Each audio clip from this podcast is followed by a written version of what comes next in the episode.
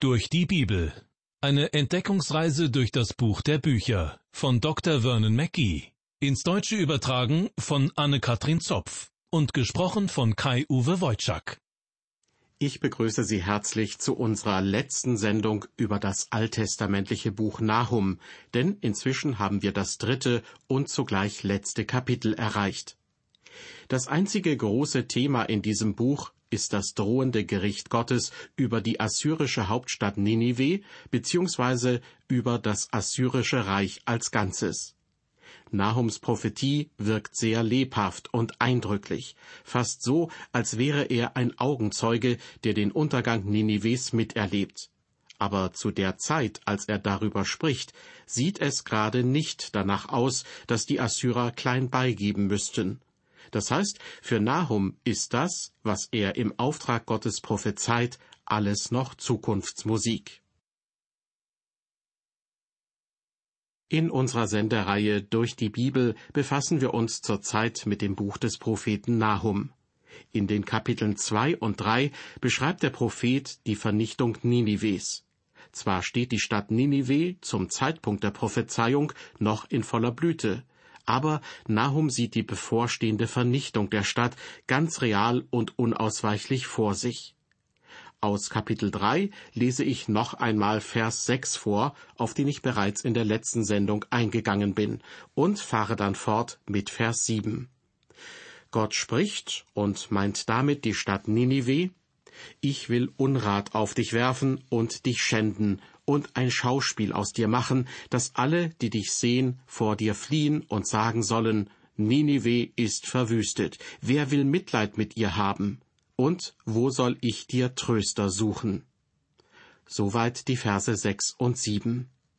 Im Grunde geht es hier um die Frage, wer in aller Welt wird den Untergang der assyrischen Hauptstadt Ninive bedauern? Die Antwort darauf lautet, Niemand wird es bedauern, und niemand wird um die Stadt trauern. Keiner wird um sie weinen, denn die Assyrer sind ein grausames, rücksichtsloses Volk. Das Nordreich Israel wird von ihnen bedrängt, und das Südreich Juda fürchtet bereits, dass es ihm nicht besser ergehen wird. Der Untergang Ninives ist bei Gott beschlossene Sache, aber niemand außer die Assyrer selbst wird darüber traurig sein. Das erinnert mich daran, wie ich im Laufe der Jahre in meinem Dienst als Pastor eine ganze Reihe von Bestattern kennengelernt habe.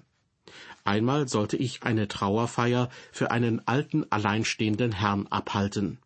Seine Frau war schon einige Zeit vor ihm gestorben. Danach hatte er sehr zurückgezogen gelebt und war schließlich pflegebedürftig geworden. Die letzten Kontakte zu anderen Leuten brachen ab. Und das hatte zur Folge, dass nach seinem Tod auch niemand zur Trauerfeier kam.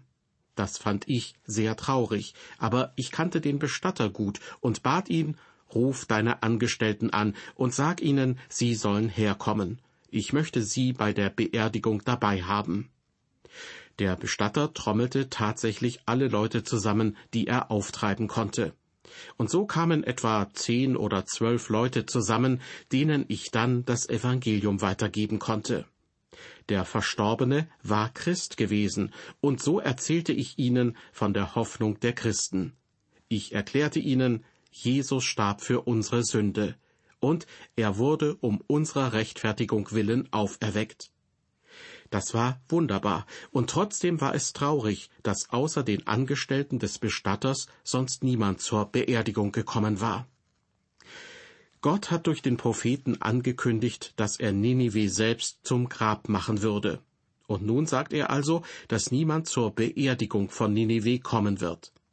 Nahum prophezeit vielmehr, dass sich an diesem Tag die ganze Welt freuen wird.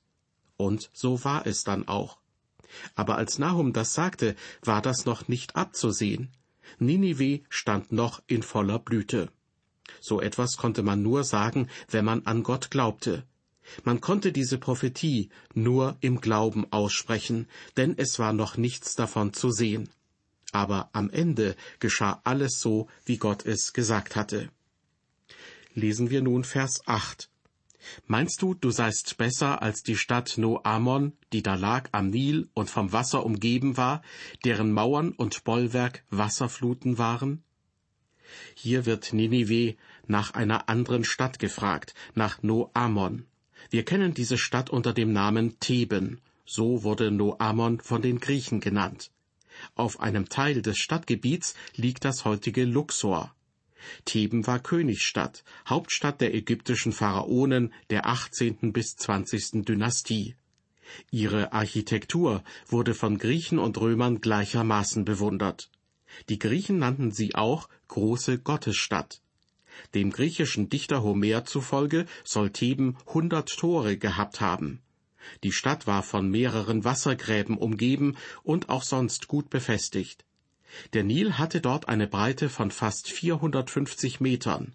Im Gegensatz zum Jordan wirkte er fast wie ein großer See, vor allem wenn er jedes Jahr im Frühling über die Ufer trat. Theben hielt sich für uneinnehmbar. Aber um 670 vor Christus verdrängten die Assyrer die Griechen aus Ägypten. Und im Jahr 663 vor Christus nahmen sie Theben ein. Die ganze Stadt wurde in Schutt und Asche gelegt. Die Ruinenfelder sind viele Quadratkilometer groß. Dass die Assyrer das vermeintlich uneinnehmbare Theben eroberten, jagte den umliegenden Völkern natürlich Angst ein. Nun sagt Gott durch den Propheten Nahum in Vers 8 unseres Bibeltextes zu Ninive, Schau doch auf Theben, das war auch eine angeblich uneinnehmbare Stadt, und ihr habt sie eingenommen. Genauso wird es euch auch ergehen, denn ihr seid nicht besser als die Leute von Theben. Ich werde Ninive richten. Und dieses Gericht kommt durch Regierungen und Armeen fremder Länder. Das meinte ich, als ich an anderer Stelle sagte, Gott handelt durch die Regierungen. Sicher sind nicht alle Regierungen von Gott, aber Gott benutzt alle Regierungen für seine souveränen Zwecke. Weiter geht es nun mit Vers 9. Kusch und Ägypten waren ihre unermessliche Macht. Put und Libyen waren ihre Hilfe. Diese Länder und Völker waren Nachbarvölker und Verbündete der Stadt Theben. Theben hielt sich für uneinnehmbar, weil diese Stadt auf allen Seiten von Wüste oder Wasser umgeben war. Der Nil war ebenfalls ein natürlicher Schutz. Und dann hatte Theben im Norden und Süden Verbündete. Wer sollte diese Stadt einnehmen können? Nun, die Assyrer haben es geschafft. Und dann bauten sie Nineveh zur Festung aus. Danach fühlten sie sich unangreifbar. Das erinnert mich daran, dass sich auch heutzutage manche Staaten überaus sicher fühlen. Sie verlassen sich auf moderne Waffen und eine erstklassige Terrorabwehr.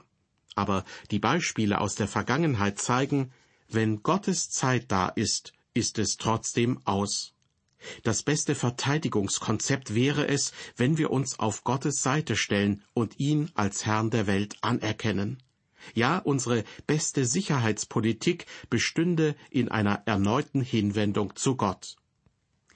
In den Vereinigten Staaten findet in der Hauptstadt Washington einmal jährlich das sogenannte nationale Gebetsfrühstück mit dem US-Präsidenten statt. Dazu eingeladen werden Gäste aus aller Herren Länder, Diplomaten, Politiker, Kirchenleute und Persönlichkeiten des öffentlichen Lebens. Wie gesagt, es handelt sich eigentlich um ein Gebetsfrühstück. Aber dann treten manche von den Teilnehmern ins Freie und fluchen über das Wetter, nachdem sie sich drinnen als gute Christen ausgegeben haben. Ein solches Verhalten kann ich nur als scheinheilig bezeichnen, und ich frage mich, ob Gott uns solche Scheinheiligkeit nachsieht. Ob er einfach sagt, Schwamm drüber, nicht so schlimm. Ich denke nicht. Wir brauchen in unseren Regierungen wieder Menschen mit Charakter und mit Werten.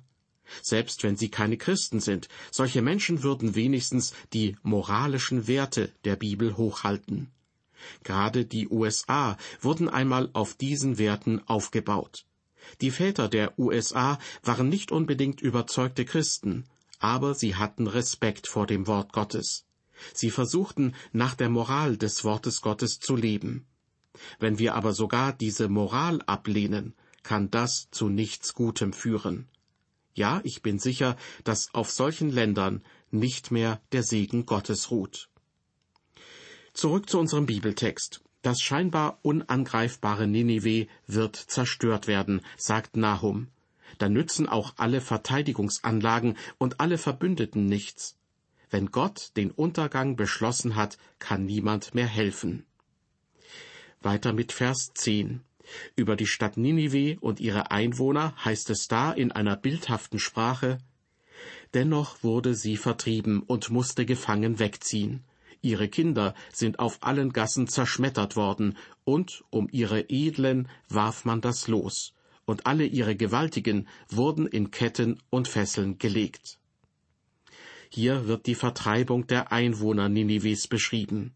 Die Vornehmen werden nicht umgebracht, sondern sie sollen als Sklaven arbeiten. Deshalb wird um sie gelost. Die Mächtigen aber könnten gefährlich werden, darum werden sie gefangen genommen. Außerdem lesen wir vom Mord an Kindern und Säuglingen. Das klingt für uns unglaublich brutal, aber genau das hatten die Assyrer den anderen Völkern auch angetan. Genau so waren die Assyrer mit Theben umgegangen, und jetzt bekamen sie die Rache zu spüren. Hier kann man wieder Paulus zitieren. Irret euch nicht, Gott lässt sich nicht spotten, denn was der Mensch sät, das wird er ernten. Die Grausamkeit der Assyrer würde auf sie selbst zurückfallen. Das sagt Nahum hier voraus. In unserem Bibeltext geht es weiter mit den Versen elf und zwölf. Auch du musst trunken werden und von Sinnen kommen. Auch du musst Zuflucht suchen vor dem Feinde. Alle deine festen Städte sind wie Feigenbäume mit reifen Feigen. Wenn man sie schüttelt, so fallen sie dem in den Mund, der sie essen will. Auch du musst trunken werden, heißt es am Anfang von Vers 11. Das könnte Verschiedenes bedeuten. Vielleicht würden die Assyrer versuchen, sich Mut anzutrinken, aber es würde ihnen nichts nützen, überhaupt nichts. Oder die Assyrer sind von ihren vielen Siegen so berauscht, dass sie gar nicht an Verteidigung denken. Oder der Angriff wird so furchtbar sein, dass die Menschen völlig kopflos versuchen zu fliehen, also wie betrunken. Vielleicht denkt Nahum aber auch an den sprichwörtlichen Taumelbecher. Wenn Propheten Gottes Gericht ankündigen, ist oft von einem Becher berauschenden Weins die Rede. Diesen Wein müssen die Völker, bildlich gesprochen, unter dem Gericht dann austrinken. Es ist der Becher von Gottes Zorn. Auf jeden Fall müssen sich die Assyrer plötzlich verteidigen und können es nicht. Weiter heißt es in Vers 12, alle deine festen Städte sind wie Feigenbäume mit reifen Feigen. Wenn man sie schüttelt, so fallen sie dem in den Mund, der sie essen will. Ich hatte in meinem Garten einmal einen Feigenbaum. Es war wirklich so. Wenn die Feigen reif waren, brauchte man nur leicht den Ast zu bewegen, und schon kamen die Früchte heruntergepurzelt. Feigen sind bei Hosea auch ein Bild für die erste Liebe. Die Assyrer hatten wirklich eine große Liebe für ihre Armee und ihre Festungen. Aber Nahum sagt zu Ninive, deine großartige Verteidigung ist wie reife Feigen. In dem Augenblick, wenn der Feind kommt, bricht sie zusammen und der Feind kann die Stadt einnehmen. Weiter geht es nun mit Vers 13. Siehe, dein Kriegsvolk soll zu Weibern werden, und die Tore deines Landes sollen deinen Feinden geöffnet werden, und das Feuer soll deine Riegel verzehren. Das klingt wieder etwas merkwürdig. Dein Kriegsvolk soll zu Weibern werden. Entweder mussten nun Frauen versuchen, die Stadt zu verteidigen, weil die Männer dazu nicht mehr in der Lage waren, oder die Armee war so wehrlos, dass man sie mit Frauen verglichen hat. Scheinbar kampflos werden den Feinden die Tore geöffnet. Das lässt wieder darauf schließen, dass diese Niederlage ein Gericht Gottes ist, und daraus gibt es keine Rettung. Auch uns steht einmal das Gericht Gottes bevor. Im sogenannten jüngsten Gericht wird Gott alle Menschen richten, ohne Ausnahme. Dann können wir uns nicht mehr verteidigen, denn wir sind alle Sünder.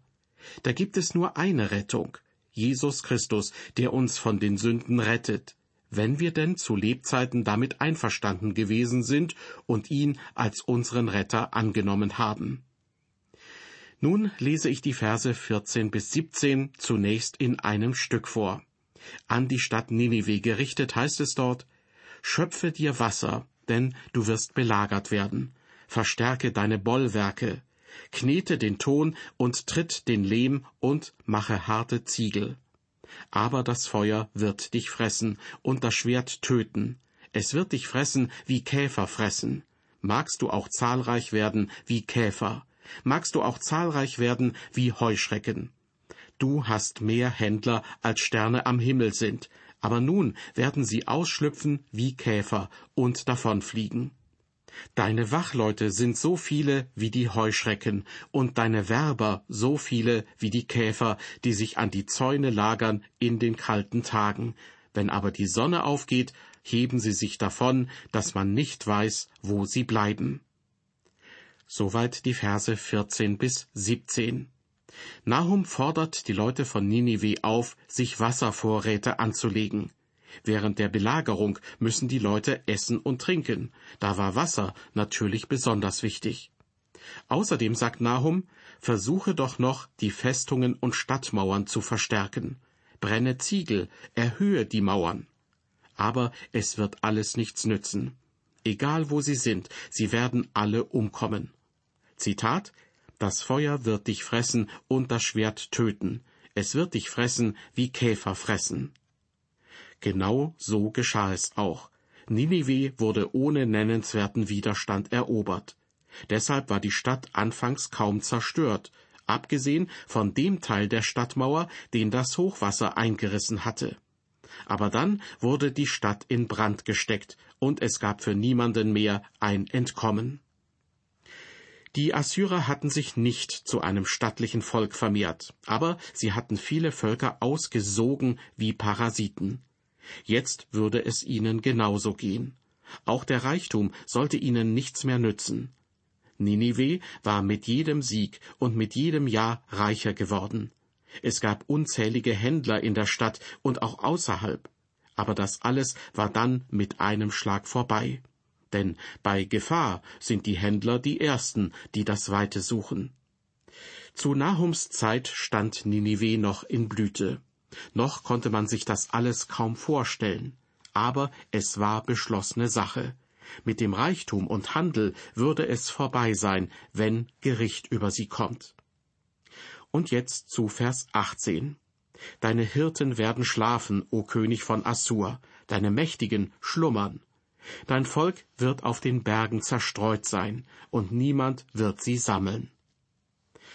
Deine Mächtigen schlummern, heißt es hier. Die Führungsriege der Assyrer wird auseinanderfallen. Ja, im Grunde wird es sie einfach nicht mehr geben. Sie würden nicht einmal mehr versuchen, ihre Macht über das assyrische Reich auszuüben. Es ist nicht zu übersehen, dass auch heute im sogenannten Westen manches dem Ende entgegengeht. Nicht nur die Moral, von der ich vorhin kurz gesprochen habe.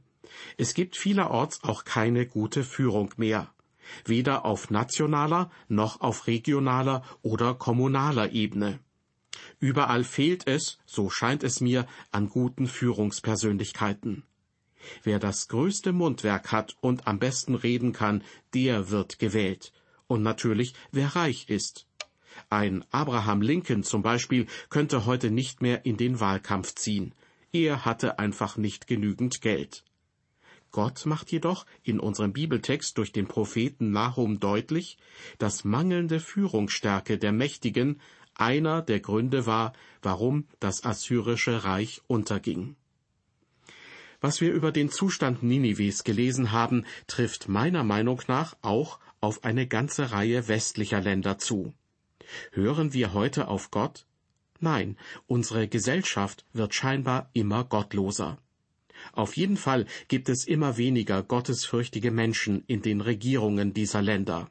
Das ist die eigentliche Tragödie unserer Zeit, dass viele von Gott nichts wissen wollen und Jesus Christus ablehnen, den Friedefürsten und Retter der Welt. Und jetzt kommen wir zu Gottes Schlusswort an Ninive. Wir lesen den letzten Vers des Buches Nahum, also Vers 19. Niemand wird deinen Schaden lindern, und deine Wunde wird unheilbar sein. Alle, die das von dir hören, werden in die Hände klatschen über dich, denn über wen ist nicht deine Bosheit ohne Unterlass ergangen? Die Assyrer hatten am laufenden Band gegen Gottes Gebote verstoßen, immer und immer wieder. Das war ihr Lebensstil gewesen. Nun gibt es für sie keine Rettung mehr. Zur Zeit des Alten Testaments hatte nur ein Volk einen rettenden Bund mit Gott, und das war Israel. Bei den Israeliten wurden für die Sünden der Einzelnen und des ganzen Volkes Tiere geopfert. Der gerechte Gott konnte nicht einfach ohne Strafe vergeben. In diesem alten Bund trugen die Opfertiere die Strafe für die Menschen.